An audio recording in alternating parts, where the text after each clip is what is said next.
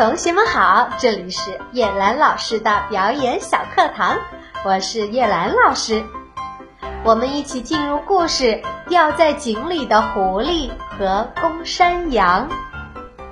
掉在井里的狐狸和公山羊。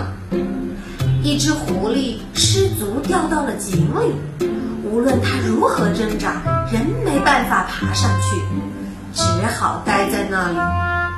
一只公山羊觉得口渴极了，来到这井边，看见狐狸在井下，便问道：“请问井水好喝吗？”“那是当然，听说这可是天下第一泉，清甜爽口。你快下来与我一起畅饮吧。”山羊一心只想喝水，便不加思索地跳了下去。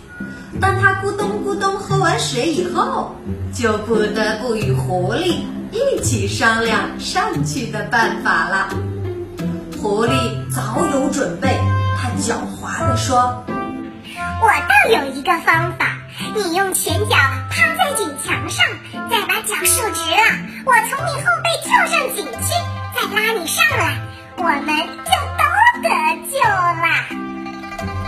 山羊同意了他的提议，狐狸踩着它的后脚跳到它背上，然后再从脚上用力一跳，跳出了井口。狐狸上去以后，准备独自逃走。你这个不守信诺的狐狸，真卑鄙！你的头脑如果像你的胡须那样完美，你就不至于在没看清楚出口之前就盲目的跳下去。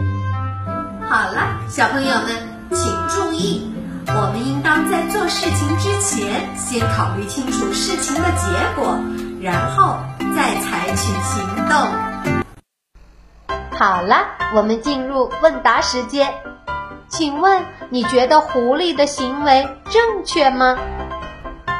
第二个问题，你认为公山羊能离开井底吗？我们进入模仿时间，请你模仿山羊的叫声，以及狐狸狡猾的表情和动作。好啦，小朋友们，我们今天就到这里，下一次再见吧。